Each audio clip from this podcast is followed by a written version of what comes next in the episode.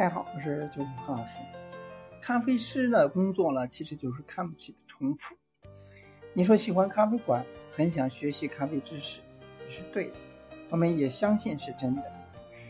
每天一早上开门打扫卫生，盘货补货，开咖啡机，调试咖啡沫，试喝 espresso，打开点音乐、植物、灯光，这是咖啡馆工作的例行开始。人来人往，我们每天执行标准的工作程序，如此重复，重复却让很多年轻人抓狂。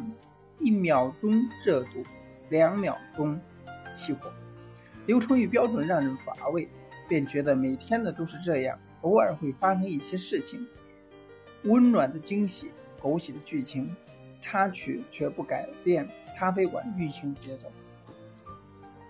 很多时候，一些小制度了执行了几周，再不被提起；一些活动和产品没有得到反应就被取消；主营业务因为一时生意不好，却被轻易的怀疑和改变。问题不断冒出来，解决办法只有直接舍弃吗？不是分解、微调，或者干脆等待。那么总在谈论创新，但我们有没有值得不变的东西呢？皮包公司没有前途，因为它接一个项目就要做一个，总是在更换，却无法积累核心力量。我们研发过多少饮品，多少甜品，最后最受好评的，能产生最大经济效益的，都是那些重复很久的东西。好的创意一定要经得起重复，并在重复中成为经典。一个。咖啡馆呢，能生生不息，答案就在简单重复、微妙之中。如果你没有服务过一万个客人，你不会相信差之毫厘，谬之千里。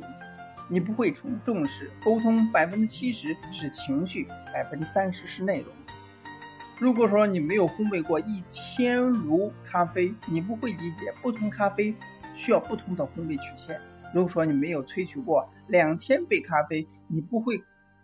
彻悟，每一个细节都不会不能出错，包括清洗、换味道，往往不出自于咖啡，而出自于人本身的懒惰。如果说你不会根据风味调试咖啡沫，不调试水温，不选择时间，甚至不会喝，你怎么敢说自己会做咖啡吗？如果说你没有连续工作五年以上，并且在一个咖啡馆认真的待过两年，那你怎么敢说自己很懂咖啡馆经营呢？自称专门来学习的人，往往无法学习，定要参加一个培训，看个演示，做个 PPT，读几页书，才能在形式上得到暗示。哦，我正在学习，真正的学习，并不是说你说出来我就懂了。你不告诉我，我怎么知道？小小咖啡馆根本没有不能说的秘密。于是呢，来学习的人端着半杯水走了，来工作的人实现了学习与输出。这一部分咖啡师呢，咖啡馆换了一茬，认为那些咖啡馆呢都配不上自己的忠诚度，却拼命强调自己有经验，没有重复的经验有多少含金量呢？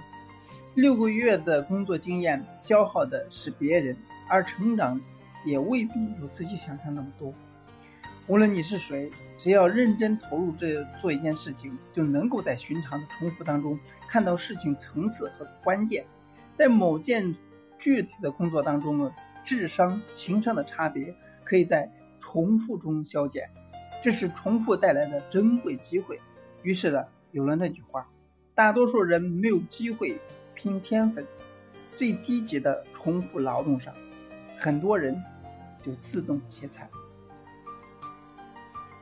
所以，不管是咖啡师、调酒师，还是吧台工作人员以及服务员，或者说其他厨师行业，那么每一个行业没有一定的经验，没有一定的工作经历，没有一定坚持和没有一定的毅力，你是做不到一定高度的，甚至你认识不到一个高度。很多东西呢，只有在实践过程中呢，才能慢慢消化，成为自己终生的力量。学习。工作、创业都是一样。今天呢，就到这里。我们下次见。